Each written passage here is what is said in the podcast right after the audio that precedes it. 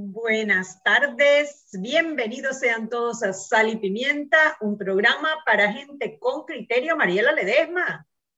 Buenas tardes, yo quiero solamente darle, antes de comenzar, una felicitación a mi hermana que no va a salir porque ella está en fallas, pero es mi hermanita, es mi hermanita, Ita, Ivette, Ivy para las amistades, la más linda. Y tan bellas, igualitas las dos. Oye, ah. mi hermana fue un regalo que la vida me dio, porque me mandó una compañerita Pío Pío, me mandó una gran maestra, me mandó una tremenda doctora y una mejor repostera. Yo quiero darle gracias al cielo para por haberme regalado a, Ivette, a Lina Ledesma como mi hermana, mi compañera de vida, a quien le deseo muy feliz cumpleaños. Yo estoy aquí porque la mana hizo la hazaña, la mana hizo un camisú y un que, todo keto, porque ella es keto. Keto pasando, mana, keto pasando. Bueno, feliz cumpleaños. Te quiero, manita. Yo también. Estoy en casa ajena, así que el abanico, el helicóptero que tengo arriba no es en el que viajamos la vez pasada, es un abanico. Y mira cómo se ve ahí, parece un mismísimo helicóptero. Ahora me tengo que ir al WhatsApp porque estoy en casa ajena, así que estoy desde el celular para trabajar. Y comienzo. Terpel Voltec, la primera red de electrolineras de carga rápida que conectará al país de frontera a frontera. El futuro de la movilidad eléctrica ya está en Panamá y se llama Terpel Voltex. Tener un auto eléctrico en Panamá ahora sí es una realidad con nuestra red de estaciones de carga rápida. Terpel Voltex, electrolineras en tu camino. El AIG que nos facilita la vida nos dice solicitar tu certificación de crédito con el IFARU es más rápido y seguro. Ingresa a panamadigital.gov.pa y descúbrelo. Panamá Digital, una iniciativa de la AIG Gobierno de Panamá. Y nuestro metro, nuestro querido metro, nos dice ya empiezan las clases y el metro de Panamá te recuerda la suma para ir hashtag juntos y seguros. Sigue las medidas de bioseguridad y eleva tu tren de vida en este año escolar. Hashtag cuidándote, nos cuidamos todos. Hashtag metrocultura. Listo y frito, Chubi bueno, a ver, tenemos que hablar de lo que está sucediendo en la Asamblea Nacional eh, y la respuesta de Juan Diego Vázquez al cuestionamiento que se le está haciendo por su votación en una modificación a la ley electoral que se dio hoy en primer debate. Primero voy a tratar de hacerlo con la total responsabilidad de alguien que admira el trabajo que hacen los diputados independientes en la Asamblea y que en especial Juan Diego Vázquez ha sido líder de muchas cosas buenas dentro de la Asamblea eh, y que esperamos que siga haciéndolo de aquí en adelante. ¿Qué es lo que está ocurriendo? A ver, hay 15 diputados del CD que en contra de una decisión del partido Cambio Democrático, votaron por Cristiano Adames en las elecciones pasadas para presidente de la Asamblea. Y aparte de eso, abiertamente apoyan a Ricardo Martinelli en su aspiración presidencial en contra de la línea del partido. Yo no soy la, fan de Cambio Democrático, yo creo que eso es más que evidente. Sin embargo, la revocatoria de mandato que es el proceso bajo el cual están eh, amenazados estos 15 diputados de salir del CD, es el centro de la discusión. En Panamá ha habido una revocatoria de mandato en los años que tenemos, porque es un proceso largo y complejo. Y fue el caso de Mario Miller, cuando lo sacaron del PRD, después que lo encontraron con un maletín eh, de plata, hubo un proceso, y lo sacaron del partido, lo sacaron de diputado, fue el único caso que se conoce de revocatoria de mandato.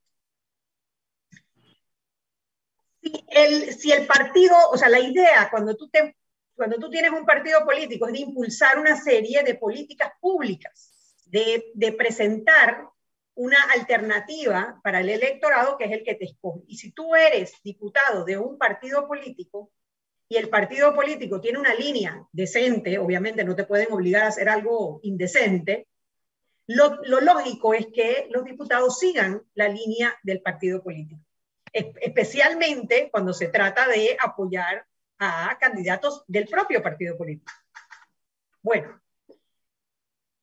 La revocatoria del mandato, y lo estamos viendo con el caso de Fábrega, eh, ciudadana, los ciudadanos pueden recoger firmas para revocarle el, mandato a un alcalde, después se da un referéndum y se le saca. Pero esa posibilidad no existe hoy para los diputados. No existe la revocatoria de mandato por parte de los ciudadanos contra un diputado. Lo que existe es la revocatoria de mandato por parte del partido político que lo postuló. Eso es lo que busca limitar la modificación que metieron a la ley electoral hoy en primer debate. Los diputados, obviamente, liderados por Yanivel Ábrego, porque no quieren que los voten del partido. Entonces han traído su pelea personal de 15 personas del Partido Cambio Democrático, lo han llevado a la Asamblea Nacional y lo quieren hacer ley de la República. No porque les interese realmente el beneficio de los panameños, fortalecer nuestra democracia, hacer más transparente o que lo seamos los ciudadanos los que revoquemos el mandato. No, eso es mentira, porque no están proponiendo que los ciudadanos seamos los que revoquemos el mandato. Lo que están es dándole más limitaciones y más blindaje a los diputados para que no rindan cuentas, en esta ocasión no rindan cuentas a su propio partido político.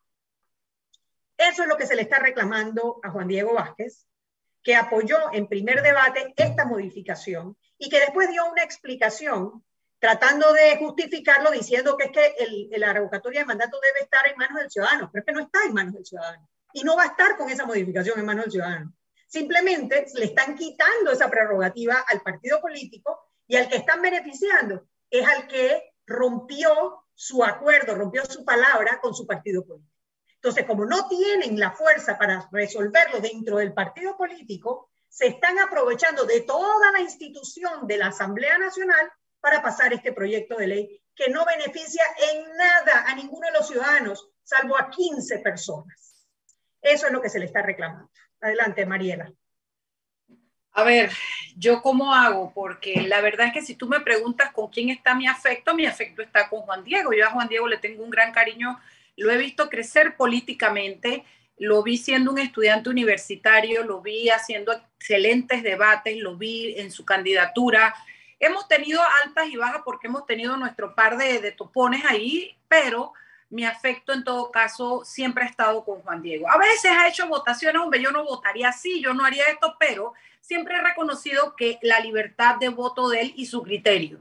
Sin embargo, a mí me ha decepcionado mucho la votación de Juan Diego. Y me ha decepcionado mucho porque yo tuve un intercambio con él en chat porque yo soy una mujer frentera, yo las cosas las digo de frente, yo a nadie le meto puñalada trapera, yo te digo lo que yo pienso, lo que yo siento, sobre todo si eres una persona a la que yo estimo, porque a ver si Zulay Rodríguez hace cualquier estupidez en la asamblea, a mí qué me importa que ella y su parentela se revuelquen en lo que hizo, pero cuando es una persona que tiene mi estima, mi admiración y mi respeto, como lo tiene Juan Diego, yo me tomo la libertad de escribirle y decirle, ¿por qué esto? ¿Por qué lo hiciste así? Explícame, quiero oír tu opinión. Y la verdad es que lo que Juan Diego me dijo fue, me mandó el artículo 154 de la Constitución, que es el mismo artículo que usa Zulay Rodríguez para ponerse allí a, injuriar, calumniar y mentir contra todos los que no están de acuerdo con ella, amparándose en el 154 y en el fuero que le da. Juan Diego me dice, yo no soy un, porque yo le dije, Juan Diego, como has votado en la coyuntura que nos encontramos, le diste el voto a Yanivel Abrego, que es abiertamente martinelista. Él me dice, yo no soy un hombre de coyuntura, yo soy un hombre de principios. Y yo creo que es verdad que es un hombre de principios, pero es que en este momento sus principios y la coyuntura habrían caminado de la mano si él se abstiene de hacer lo que hizo. Solo tenía que abstenerse para que no hiciera, porque a ver, iba a pasar de todas maneras. Él me lo dice y es verdad, su voto no fue decisivo. No, no, para mí está claro que el voto de Juan Diego no fue decisivo, pero es un voto que importa, porque es el voto de una persona que tiene toda la esperanza, la admiración del pueblo panameño en el lugar donde está y no puede obviar la coyuntura. No la puede obviar, porque estamos hablando de una mujer como Yanivel Abro que se está matando con Rómulo Rux por el partido, cuando ella también tiene otras alternativas. Ella puede coger su maleta y largarse para un DRM, pero no, porque quieren estar con Dios y con el diablo, porque quieren tener un pie aquí y otro acullá. A mí nada de eso me importa. Me importa que Juan Diego se haya metido en eso. Eso sí me importa. Me importa que con su actuar él, haya entrado a tomar partido. Eso sí me importa. Y sí tendría que haberse abstenido y no firmar, en mi juicio, porque firmar lo pone del lado de Ricardo Martinelli de Yanivel Ábrego y de toda esa banda. De toda esa banda de políticos que le han hecho tanto daño a este país. Entonces, entonces, yo la verdad es que eh, estoy muy decepcionada por este voto y la pregunta que yo me hago, y la verdad es que ahora se la hago también a Juan Diego, también se la hago a mucha gente, es hasta dónde piensan estirar el elástico del 154. ¿Cuántos privilegios más? ¿Cuántas protecciones más para los diputados? Lo único que les hace falta son los chalecos antibalas que digan que hay que comprarlos para que ellos los usen, porque están protegidos por todos lados en indefensión del pueblo panameño. Porque si nosotros pudiéramos revocarles el mandato, como está, está propuesto ahora para Fábrega, otro gallo cantaría pero la revocatoria de los diputados es de los partidos políticos. Y al firmar esa modificación que dice que no se pueden, que no se puede cuando toda la bancada vota o la mayoría de la bancada vota a favor de una cuestión, de, de, un proyecto, de una ley, entonces están, están como, es que no encuentro la palabra, están inmunizando a los diputados, los están perpetuando durante todo su periodo, pueden hacer lo que les da la gana ay, que me salgan con que los reglamentos y, las actuaciones. No, no. La, la, revocatoria de mandato por parte de los partidos es el único arma que queda para defenderte de este tipo de diputados como lo es Yanivel Ábrego y toda esa recua de gente. Entonces, mira, chapó para, ¿cómo que se llama el panameñista? Carles. Carles se abstuvo. No pasó nada. Su, abstención no cambió el balance de la decisión. Su abstención, él no fue inconstitucional, su, pero no apoyó esta sinvergüenzura. Con el dolor en el alma, tengo que decirle a mis oyentes que Juan Diego Vázquez sí la, la apoyó. ¿Y sabes por qué me duele tanto? Porque no hay inocencia en Juan Diego Vázquez en esto que hizo, porque es brillante él no se graduó de politólogo, pero es brillante como politólogo, es brillante como político, es brillante argumentando. Entonces, este voto que le dio Juan Diego Vázquez hoy a esta reforma es un voto con conciencia, sabiendo el daño que se le hacía al, al firmar eso. A mí no me lo dijo, pero tengo entendido que otra persona le había tratado de decir que él había firmado como secretario. No me consta. Otra persona me lo dijo. Y después resulta que le sacaron, como me mandaron hoy, el acta donde él sí firma como diputado eh, y como parte de esa comisión. Entonces quiero decir que lo único que tengo es un poco un dolor de patria, porque un hombre en el que teníamos puestas todas las esperanzas se manda una decisión como esta, que no es, lo, no es el daño nada más que le hace al país esta reforma y a la voluntad popular. Es la duda que siembra en mí hoy día, porque Juan Diego sabe que un voto a favor de Yanivel Abre esto es un voto a los intereses de Ricardo Martinelli. Él no, los, él no lo desconoce, él no puede alegar desconocimiento ni inocencia. No Juan Diego Vázquez, que es tan inteligente y tan valioso como político. Entonces, de alguna manera, lo único que puedo decir es que sigo reconociéndoles todos sus atributos, sigo reconociéndole el trabajo, pero en esta, en esta, yo no estoy hablando de la persona de Juan Diego Vázquez, estoy hablando de la decisión que tomó Juan Diego Vázquez en este momento. En esta me desilusiona, en esta me desencanta, en esta, Juan Diego Vázquez le dio un voto a Yanivel Ábrego, se metió en una pelea de marido y mujer adentro del CD y además le dio un voto a Ricardo Martinelli, apoyando las, estrategias y las vainas de Yanivel Ábrego. Eso es lo que tengo que decir. Bueno, seis y cuarto. Hoy tenemos un tremendo programa. Hoy tenemos a Alejo Campos de Crime Stoppers, que nos va a hablar sobre la delincuencia en Panamá y sobre qué es Crime Stoppers. Así que no se vayan, vamos a hacer una pausa, nos vamos al cambio y de regreso más en Sal y Pimienta, programa para gente con criterio.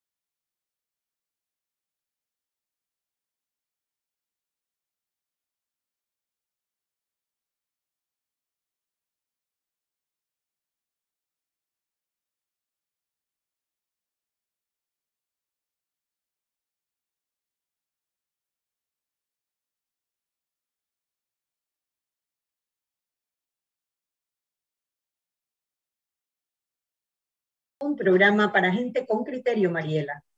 Así es, Terpel como aliado país y reafirmando su compromiso con la sostenibilidad presenta Terpel Voltex, la primera red de electrolineras carga rápida en conectar a Panamá de frontera a frontera. Hoy es el principio de una historia de transformación. El futuro de la movilidad eléctrica ya está en Panamá y se llama Terpel Voltex, electrolineras en tu camino. Solicitar tu actualización catastral con ANATI es más rápido y seguro. Esto nos pone en nuestra mesa AIG. ¿Por qué? Ingresa a panamadigital.gov Pa y descúbrelo. Panamá Digital, una iniciativa de AIG y el gobierno de Panamá. ¿Sabes una cosa, Ned? Se me olvidó decir un comentario eh, que me parece importante. De Juan Diego Vázquez, de un hombre, de un político, de un abogado de ese nivel, yo esperaría que él presentara una demanda de inconstitucionalidad con el 114, con el 154. No espero que se arrope con él. No espero que se base en eso, en una interpretación que tanto daño le ha hecho al país. Yo de un hombre del nivel de Juan Diego Vázquez esperaría una acción contra el artículo, no usarlo a su favor. Eso me había faltado decirlo. Sí, no, la verdad que, bueno, amanecerá y veremos. Cambiando de tema, Mariela. Crime Stoppers. Crime Stopper, una organización que, bueno, hemos visto últimamente eh, anunciada eh, solicitando a los ciudadanos que hagan denuncias de casos de crimen en Panamá. Y bueno, vimos también el domingo el knockout que le hizo nuestra queridísima hermana, más que amiga, Flor Misrachi, a Alejo Campos. Compañera de... ¿Cómo, ¿Cómo dices? Compañera de escobas y de brujerías de la que larre toda la semana, seguramente. bueno, Alejo fue gentil en aceptar nuestra invitación. Quisiera que primero Alejo nos comentara un poco de qué es Crime Stoppers, desde cuándo están funcionando y en qué países. Bienvenido, Alejo, a Sal y Pimienta. ¿Qué tal? Buenas tardes, Mariela, Anet. Un gusto por, por estar acá compartiendo el final de la tarde con, con ustedes afuera de, Panamá, pero no quería dejar la oportunidad de conectarme y compartir un poco de información, así que gracias por la invitación. Em, mira, Crime Stopper es una organización que ya tiene más de 45 años de existir, que nació adentro de la policía, dentro del FBI en los Estados Unidos, después de un homicidio muy grande que sucedió en la ciudad de Albuquerque. Y entonces la, policía local empezó a poner buzones por diferentes lugares y le pidió a la población a través de, los medios como ustedes que si tenían alguna información sobre ese caso, que por favor lo compartieran, que iba a ser completamente anónimo. Entonces, a los días eh, abren esos buzones y se encuentran con la información necesaria para cerrar el caso. Pero lo más interesante de esto, que, fue lo que le dio la pauta al nacimiento de Crime Stopper como organización, es que se enteraron de cantidad de otros posibles delitos que estaban sucediendo en la ciudad y que la policía no tenía idea. y, eso es simplemente porque siempre decimos que es muy difícil o imposible poner un policía en la puerta de cada casa o en la, en, la, puerta de cada negocio o en cada esquina de una ciudad. Eso no, no va a pasar. Entonces, los que estamos ahí somos nosotros como ciudadanos. Los que tenemos la información de lo que pasa en, en la zona por donde trabajamos, donde nos manejamos, en la barriada donde vivimos, somos nosotros. Pero lo importante es tener mecanismos seguros y confiables para la ciudadanía que le permita compartir esa información con las autoridades y que al mismo tiempo las autoridades tengan el compromiso de hacer un buen trabajo con esa información. Entonces, básicamente, Crime Stopper es un puente, un puente seguro entre la ciudadanía que tiene esta información, que globalmente es un 70% de información que la gente no comparte, es, es mucho, y entonces hacemos este puente entre la ciudadanía y las autoridades competentes que necesitan esta información para hacer un buen trabajo, porque el motor de cualquier investigación es la información. Y esa es la información que nosotros como ciudadanos tenemos y que, bueno, a través de Crime Stopper se puede facilitar el compartirla. Qué bueno. Y en Panamá, Alejo, ¿desde cuándo están en Panamá? Eh, a Panamá llegamos en el 2017, en el 2018 se firmó el acuerdo marco de cooperación con el gobierno a través del Ministerio de Seguridad Pública y eso es lo que nos da la competencia legal como para poder trabajar en el país, al igual que en otros países.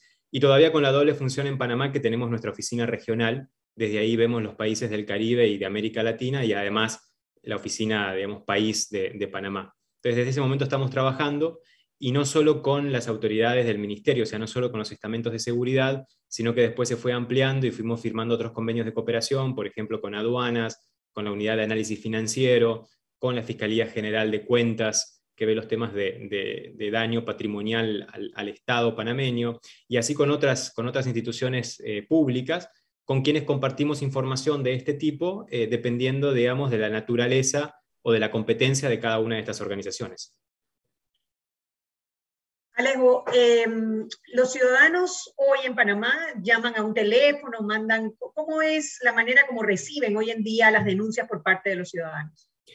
En Panamá todavía estamos usando el, sitio web. Eh, Crime Stopper tiene tres formas de captar la información en el mundo. Una es el, sitio web, otra es una aplicación en teléfonos celulares y otra es call center. En Panamá eh, tenemos activo el, el, sitio web que es tupista.org, tupista.org, y cuando la gente entra, ve varias banderas, se va a Panamá y ahí se va a desplegar como un menú de cantidad de delitos que la gente puede compartir información. Esperamos este año con Panamá, ya estamos iniciando eh, todo el proceso para abrir el call center, que también va a ser un número gratuito, un número donde las llamadas van a ser anónimas, en ningún momento se le va a preguntar la identidad de, la persona que está llamando, no se van a grabar las llamadas, no hay identificador de llamadas, y la idea es que la gente pueda compartir por teléfono también la información en forma anónima y, de alguna forma facilitar este acceso a la, a plataforma de denuncia, sobre todo porque hay gente que culturalmente, eh, y también puede ser por un tema de, de, generaciones, ¿no? Que, que, no quiere entrar a un teléfono y completar un formulario, sino, y hoy en día además tenés que completar formularios para todo, entonces prefiere agarrar un teléfono y hacer una llamada. Entonces, buscando esas personas en particular que también tienen mucha información, es que vamos a abrir este call center. ¿Y la gente está respondiendo? ¿Están recibiendo denuncias?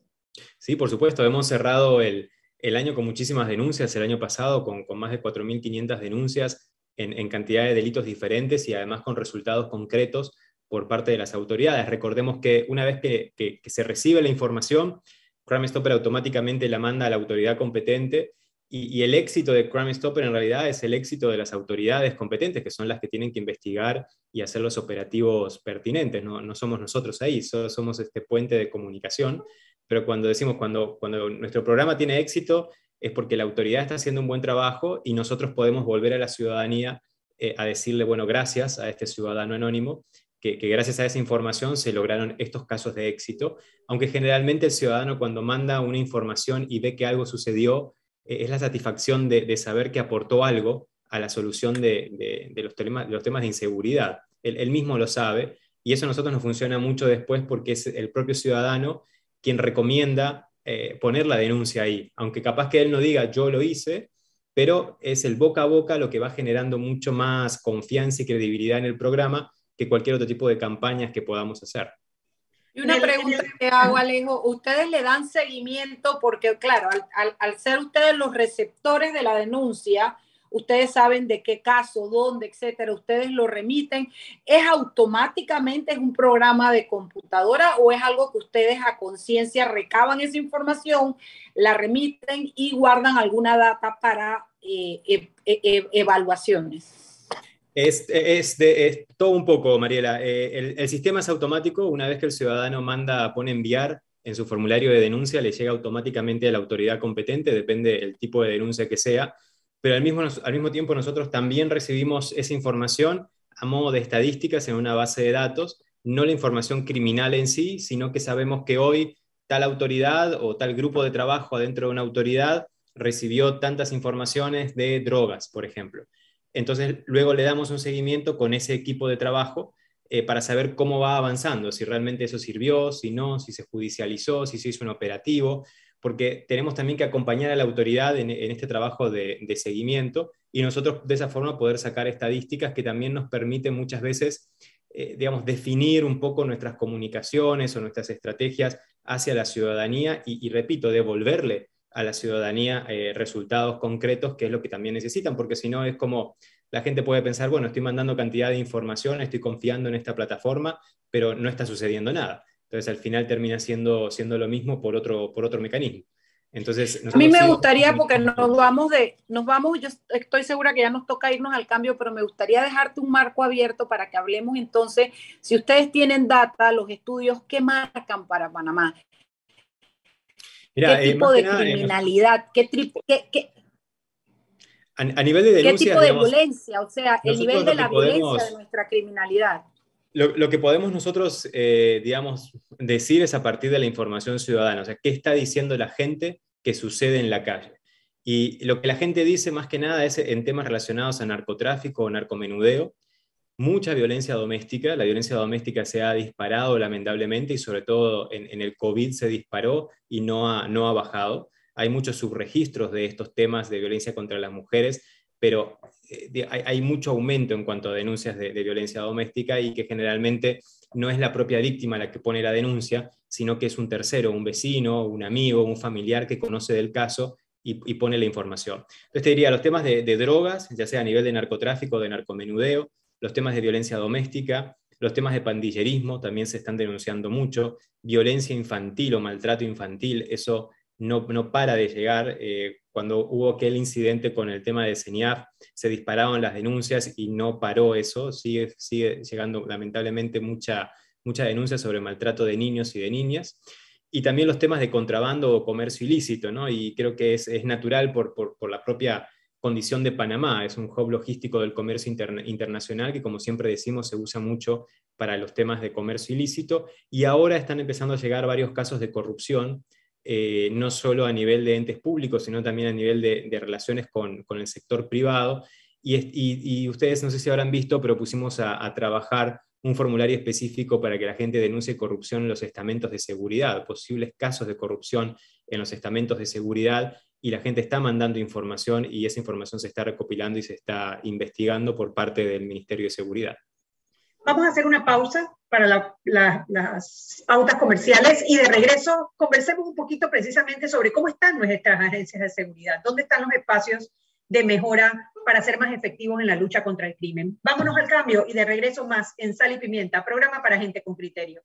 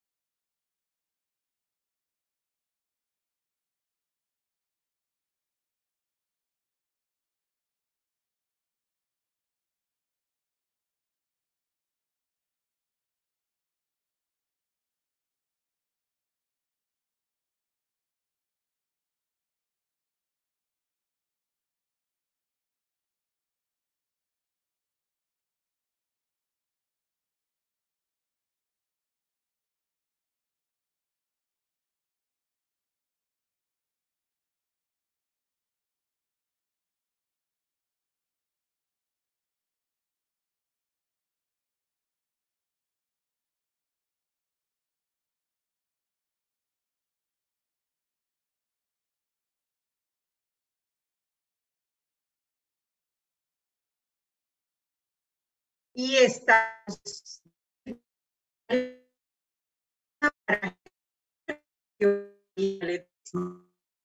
no, ya yo terminé mi trabajo, me gustaría seguir profundizando en, la entrevista, ¿no? Sí, mira, eh, queríamos hablar un poquito sobre aprovechar esa experiencia que tiene Crime Stopper en otros países de Latinoamérica y comparar un poco la respuesta que dan nuestros organismos de seguridad a todas estas denuncias de narcotráfico, de violencia doméstica y ahora de corrupción. ¿Dónde están los espacios de mejora de nuestros estamentos de seguridad para poder ser más efectivos combatiendo el crimen que están los ciudadanos denunciando? Eh, mira, yo creo que no, hacer una comparación así entre países eh, no es muy justa porque la, dinámica y la característica criminal de cada país es, muy particular. Panamá lo que tiene es un crimen organizado transnacional que, es el que tiene que combatir. Entonces es diferente, por ejemplo, recibir una denuncia en Panamá sobre una estructura de crimen transnacional vinculada al narcotráfico que recibir una denuncia en Guatemala o en El Salvador en un tema de pandillas, que puede ser mucho más simple el, el accionar, la investigación y el operativo. Entonces, obviamente en Panamá va a demorar mucho más porque, como, como, lo decía días atrás, lo que las autoridades siempre buscan es eh, pegar a la estructura. Y eso es una estrategia que el, Ministerio actual de Seguridad tiene, que, lo dijo muy claro el ministro Pino, vamos a ir contra las estructuras criminales. Y eso da mejores resultados en el mediano y en el largo plazo en el combate a la criminalidad, porque estamos frente a realidades del crimen transnacional organizado, que obviamente usan a Panamá y las bondades que Panamá tiene para poder operar transnacionalmente y usar, digo, para esa operación, usar a las bandas locales. Entonces, ¿qué se necesitaría? Se necesitaría, en términos de mejorar el tema de inteligencia y de, investigación criminal, el uso de inteligencia, perdón, el uso de, tecnologías para mejorar la inteligencia y la investigación. Tecnologías es algo fundamental. Invertir en tecnologías para la investigación es fundamental porque va a poner rápidamente a Panamá en un lugar de primer mundo en cuanto a la investigación eh, criminal en materia de crimen organizado y tender mucho más, más lazos con las otras autoridades de los países, pero no solo a nivel de la región, sino a nivel internacional, porque si el crimen internacional es el que está operando a través de Panamá, entonces tenemos que tender esos lazos también con las autoridades internacionales para fortalecer el combate en forma regional e internacional al mismo tiempo, porque no sirve que Panamá haga un buen trabajo adentro de su jurisdicción si entonces no se hace un buen trabajo en toda la región y a nivel global, porque son, repito, estructuras transnacionales que deben combatirse con un frente transnacional. Entonces yo te diría que el nivel de tecnología es importantísimo y el trabajo eh, coordinado con otras instancias de, autoridades internacionales. Esta, precisamente esta, este tipo de crimen en Panamá, el crimen organizado transnacional, eh, ha traído la discusión sobre la ley de extinción de dominio, ¿no? Y eso dentro de la Asamblea está teniendo muchísima, eh, muchísimos obstáculos, inclusive para iniciar su debate. Se fue presentada en el periodo pasado y todavía están hablando de sus comisiones. ¿Por qué es importante que Panamá apruebe una ley de extinción de dominio? Es importante porque el, combate efectivo al crimen transnacional hoy en día debe hacerse combatiendo su economía ilícita, la economía criminal. Si uno no le quita el recurso económico a las estructuras criminales, entonces no tiene sentido hacer un combate frente a ellas porque por cada 10 personas que pueden arrestar, hay 100 que están afuera esperando ocupar el lugar de las 10. ¿Por qué? Porque su estructura económica eh, criminal sigue intacta. Entonces, la ley de extinción de dominio, eh, que además va particularmente y va en contra de los bienes que son ilegales y que son del crimen organizado, va directamente a pegar a la estructura económica financiera del crimen organizado, que al no haber en Panamá una ley de este tipo, el crimen organizado sabe que acá puede tener sus activos tranquilamente que no les va a pasar básicamente nada, porque esta ley no existe en Panamá. O sea, tenemos que entender que el crimen organizado trabaja en forma de, muchas jurisdicciones al mismo tiempo y estudian las debilidades que cada ley tiene en cada jurisdicción para saber qué pueden hacer en cada uno de los países. Entonces, en Panamá saben que como no hay una ley de extinción de dominio, es muy difícil que las propiedades se le terminen quitando en su totalidad y esas propiedades pasarlas al, a poder, al, dominio del Estado, pues justamente es la extinción del dominio para darle el dominio al Estado de estas propiedades. Pero lo más importante de esto, este, Anet, es el uso de, estas, de, estos bienes. El uso es para proyectos sociales. Entonces es, de alguna forma, quitarle estos bienes al crimen organizado, que está operando en Panamá y que además no solo es eh, ellos directos, sino a través de testaferros que tienen estas propiedades, quitarle estos bienes para pasarlos a inversión social o a proyectos sociales. Hay un caso emblemático que siempre lo, mencionamos, en Honduras, eh, un hogar grande que se llama Ciudad de los Niños, que se hizo, que se hizo a partir de la extinción de dominios de varias propiedades de un grupo de narcotráfico muy grande que había en Honduras, y hoy en día es un modelo a seguir. Y así hay cantidad de otros, Guatemala, por ejemplo, tiene buenos ejemplos, El Salvador tiene muy buenos ejemplos. Entonces, si la región está teniendo leyes de extinción de dominio más o menos efectivas, más o menos modernizadas, Panamá tiene que tener una, no puede quedar afuera de esto. Una cosa que iba a decir es que además, si tú dices que por cada persona que se agarra presa por este delito, hay 10 esperando ocupar el sitial, yo te digo que por cada dólar que puede invertir un Estado en políticas públicas, leyes y todo para perseguir ese delito, el narcotráfico y todos los delincuentes tienen 10 dólares por cada dólar que use el Estado. Entonces, sería un juego de ganar-ganar para el país y la verdad es que yo creo que los únicos que no, no lo han visto y no lo han entendido o no les conviene, no sé cuál es la respuesta, son los diputados de nuestro país. Sí, sí, es, es, es a veces, este, como, como, bien lo decís, a veces no se conviene, ¿no? ¿no? No, conviene que una ley de este tipo salga porque tienen miedo al tema de la persecución política a partir a través de los bienes, pero acá, como le decimos a la gente cuando hablamos de este tema, si usted tiene sus bienes y los bienes que hizo los hizo en forma legal, el origen de los fondos es legal y el uso que le está dando a esos bienes es legal, no tiene por qué preocuparse y además existe la, figura dentro de la ley, que es la, el tercero de buena fe, que si yo en algún momento presto un bien a alguien y ese tercero termina siendo un ilícito con, con este bien que yo les presté, un vehículo, eh, una casa, un barco, etcétera, yo puedo demostrar eso ante, ante la justicia. Pero es fundamental que el proceso de extinción sea totalmente autónomo. Y voy a poner un ejemplo que es muy bueno en Panamá y que siempre lo repetimos con las comunidades de los pescadores. ¿Cuántas narcolanchas están hoy en día esperando una resolución eh, en, las cantidades de, bases de la aeronaval en, el país. Son muchísimas. Y estas narcolanchas terminan arruinadas porque además no se pueden tocar y pasan 5 o 10 años que cuando además ya eh, la persona es inocente o culpable ya no se puede hacer nada con, esa, con esa lancha. Y por otro lado tenemos cantidad de cooperativas de pesca, pescadores artesanales que, no tienen básicamente este, barcos para salir a pescar.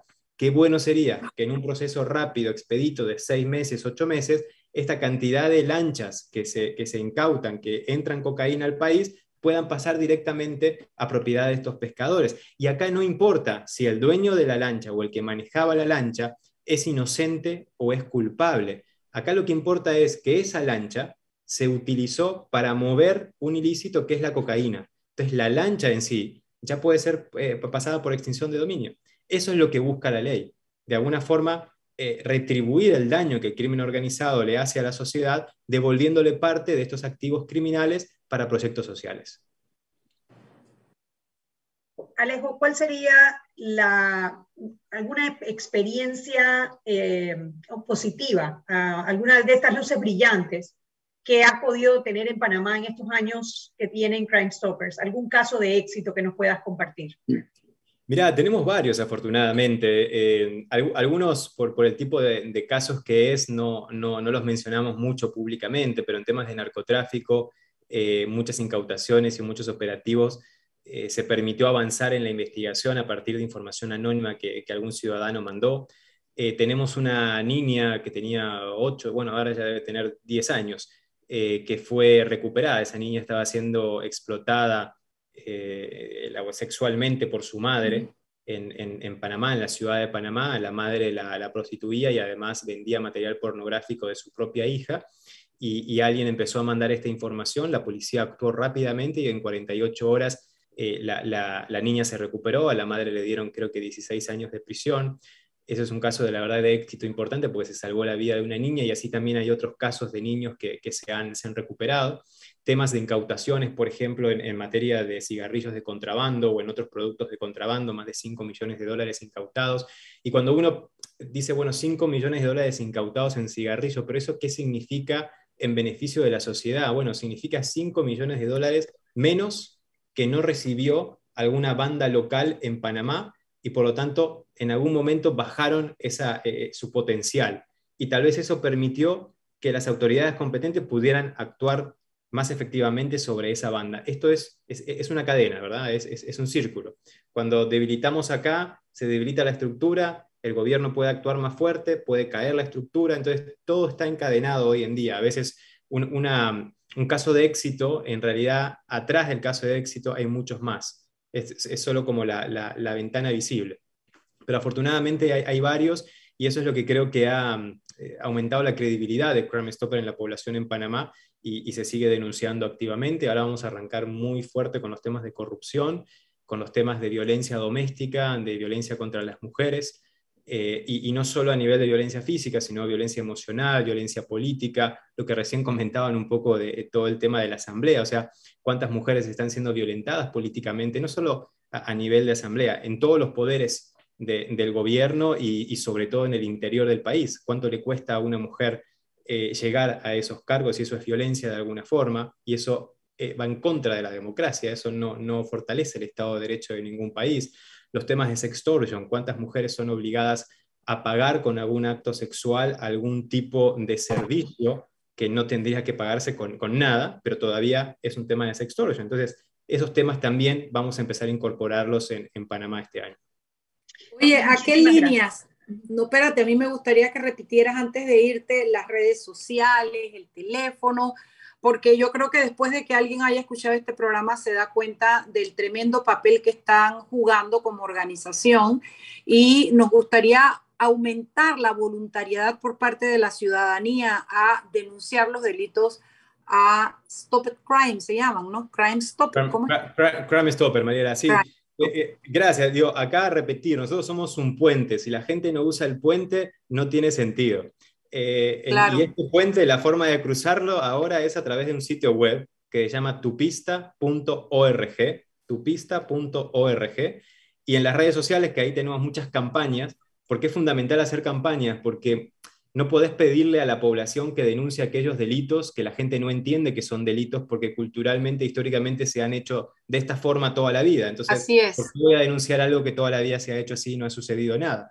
Entonces, hacemos muchas campañas en las redes sociales y nuestras redes son Tupista PTY. En Instagram, en Facebook, en Twitter, Tupista PTY. Y ahí se van a poder enterar de todo lo que hacemos, de todas las campañas y cómo poder denunciar cada uno de esos delitos atendiendo a eso que tú dices, antes se decía que en pelea de marido y mujer nadie se debe meter. Sin embargo, hoy día se sabe que es delito y que si no te metes puede ser hasta cómplice de una consecuencia mayor. Así es que en peleas de marido y mujer, la gente, los vecinos, sí se meten para salvar la vida o la integridad física de una persona, ¿no? Es lo mismo. Entonces hay que educar en todas esas cosas para denunciar. Sí, es, es, es, necesario reaccionar como sociedad y cuidarnos entre todos, cuidarnos entre todos, cuidarnos de los temas de trata de personas, cuidarnos del reclutamiento de jóvenes y de niños a través de las redes sociales. Eh, muchos niños están siendo reclutados como víctimas de trata a través de redes sociales o de videojuegos, cuidarnos de caer en alguna trampa de blanqueo de capitales donde después va a ser muy difícil probar que nosotros no estábamos lavando dinero, simplemente porque quisimos actuar bien con alguien que conocíamos desde hace tiempo hay que cuidarse de cantidad de cosas hoy en día, mucho más que antes, mucho más del tiempo de, mis abuelos, que creo que era todo un poco más, eh, no sé la palabra es sano, pero eh, fluía un poco las relaciones entre, entre los vecinos y las personas desde otra forma, desde, otro lugar. Eh, hoy en día eso se ha perdido un poco y hay mucha gente que termina, digamos, en procesos de investigación sin saberlo eh, y porque han sido involucrados por un tercero. Entonces, hay que informarse, hay que informarse, por eso hacemos muchas campañas sobre todos estos temas. Muchísimas gracias, Alejo, por acompañarnos en Sal y Pimienta. Esperamos que no pierdas el camino. Seguiremos tocando estos temas de eh, denuncias ciudadanas de casos de crimen, corrupción y eh, de crimen organizado. Gracias por acompañarnos y ustedes no se vayan que Mariela ahora dice quién paga la cuenta. Mariela, te toca. Las dos decimos, las dos pasamos cuenta. Vamos al cambio.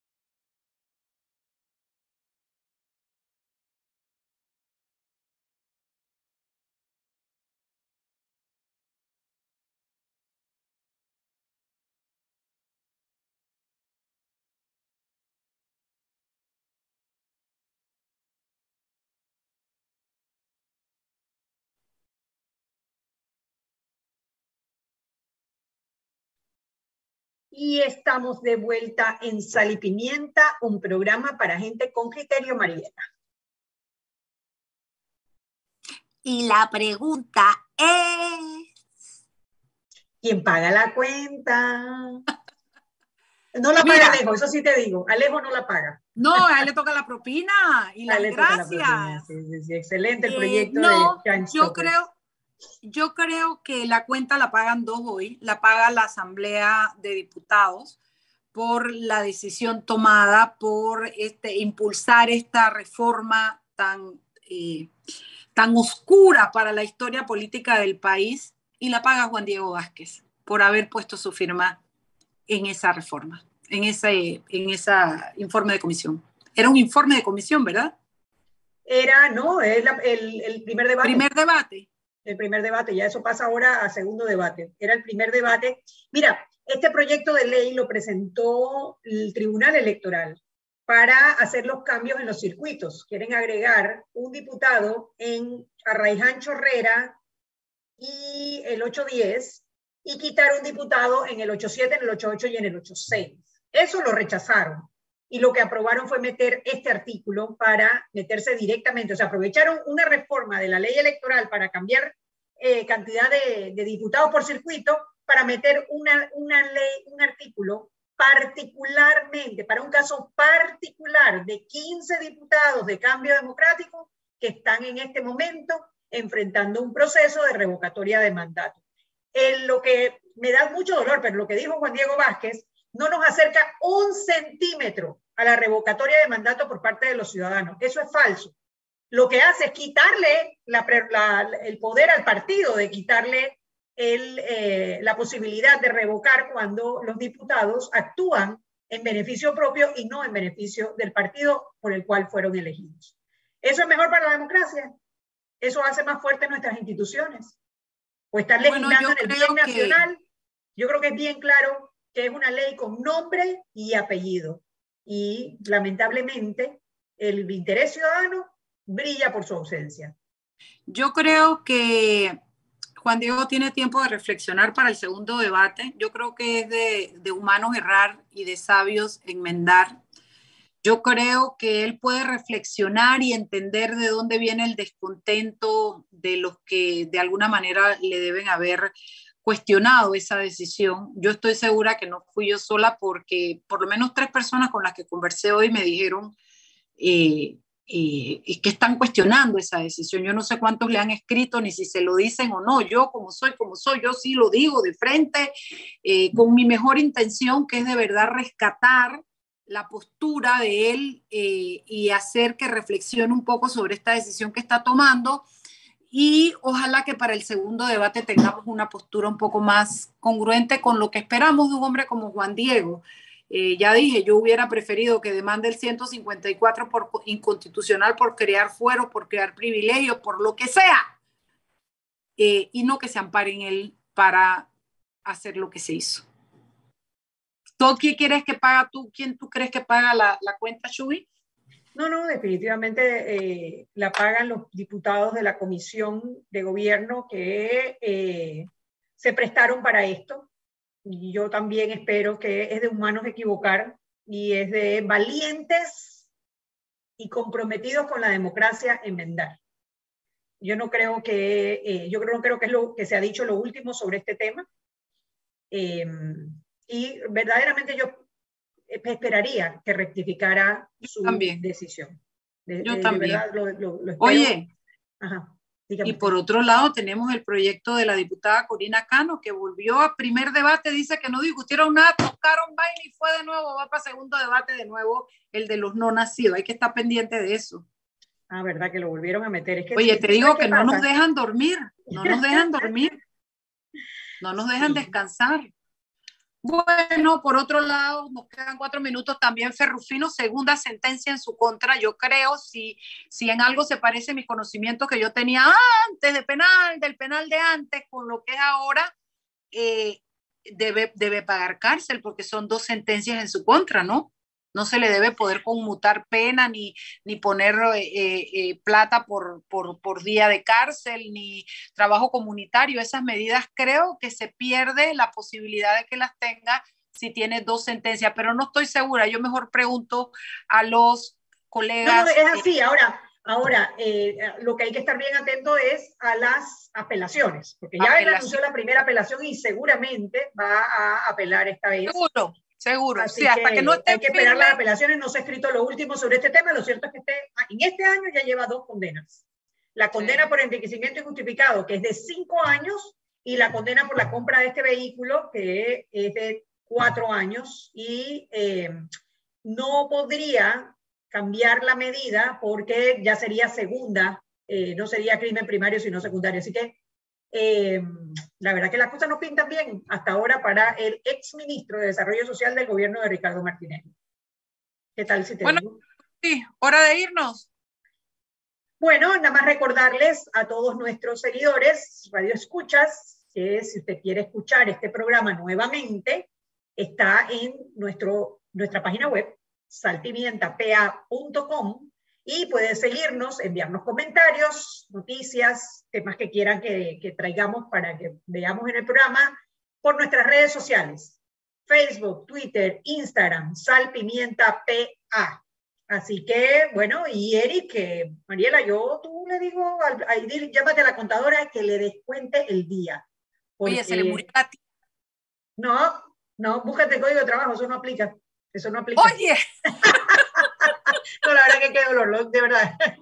Ay, por, la mamá debe estar triste. Tú no perdonas, oye. Debe estar muy triste, él mismo debe estar muy triste, sí es cierto, sí es cierto. Pero no aplica el código de trabajo, descuéntale ahí descontado el día mío, Dios mío, Dios mío. Yo te voy a decir una cosa, si yo fuera Eric, te cuereo la renuncia Oye, vámonos, me, voy a comer un, me voy a comer un delicioso tiramisú. Tú lo que estás apurada para ir a comer el dulce de tu hermana, Por supuesto, cumpleaños. Eso Por supuesto, a cantar las velitas. Chao, pescado. Bye, bye. Bueno, vaya, vaya a cantar velitas. Chao, nos vemos mañana en otro programa más de Sal y Pimienta. Un programa para gente con criterio. Chao, chao.